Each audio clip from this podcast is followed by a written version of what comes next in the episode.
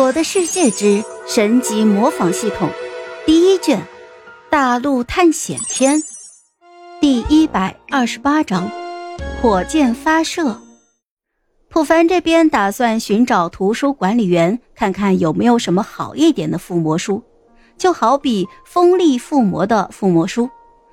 锋利附魔书是提升武器的锋利度，增加伤害的。如果自己模仿学习了锋利附魔，那普凡有信心可以一拳就结束非 BOSS 级别的所有亡灵生物。当然，如果对方穿着盔甲什么的，就另当别论了。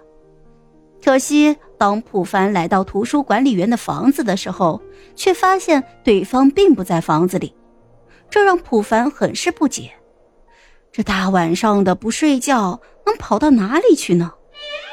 普凡利用超声波勘探了一下，也没有发现什么问题，于是便怀着疑惑的心情再次找到了木婉。因为对方今天睡得迟，醒来的晚，所以木婉这边也没有着急休息。普凡便让对方把火使的附魔书给自己看一下。木婉没有多说什么，立刻就把附魔书给到了普凡。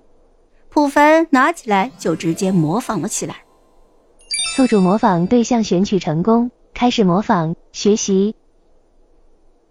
学习成功，模仿对象火使附魔书，学习模仿能力火箭发射。火箭发射，当能力者出拳的时候，有百分之二十的概率从手腕处射出一支火箭，该火箭会对敌人造成七点的伤害值，与此同时会对敌人造成三秒钟的火焰附加伤害，每秒钟扣除敌人两滴血。这个能力虽然很不错，但是却显得有些累赘，因为这能力必须要自己出拳才会有几率射出。说实话，普凡现在出拳伤害值本来就不低，再加上刺猬的能力可以轻松解决很多的亡灵生物，而这个火箭发射的能力虽然说远程输出，但是必须要自己近战才能够打出伤害，那这玩意儿。也就不算是远程攻击了，所以这个能力对于普凡来说，目前是没有啥用处的。看到普凡一脸失望的神情，木婉就不解的问：“凡哥，是哪里出问题了吗？怎么一脸不开心啊？”“哼，没事儿，只是有点累了，我们早点休息吧。”木婉乖巧的点了点头。普凡变成床之后，木婉就道了一声晚安。便陷入了沉睡。次日清晨，普凡在恢复人形的前一秒醒了过来，而木婉又不知道跑到哪里去了。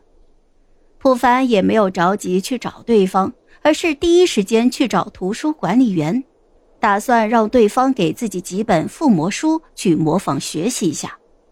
这次普凡也是在去往书房的路上遇到了图书管理员。他看到普凡，率先就打了一声招呼：“啊，呃，听小婉说，你昨天晚上呃找我的吗？呃，我来找您是有点事情想拜托您的。哦，你居然还有事情来拜托我？呃，看来我这个老头子呃还是有点作用的嘛，呃。”那你就说说吧，呃，找我这个老头子，呃，所谓何事啊？也没啥别的事儿，只是想让您借我几本附魔书。呃呃，什么附魔书？呃呃，还几本？图书管理员很惊讶，普凡听完眉头一皱。这图书管理员在游戏里面交易附魔书至少有四五本，咋到了 MC 大陆上就没有了？好了，这一集我就讲完了，朋友们，该你们帮我点点赞和评论一下啦！有月票的也一定要投给我哦，感 谢感谢。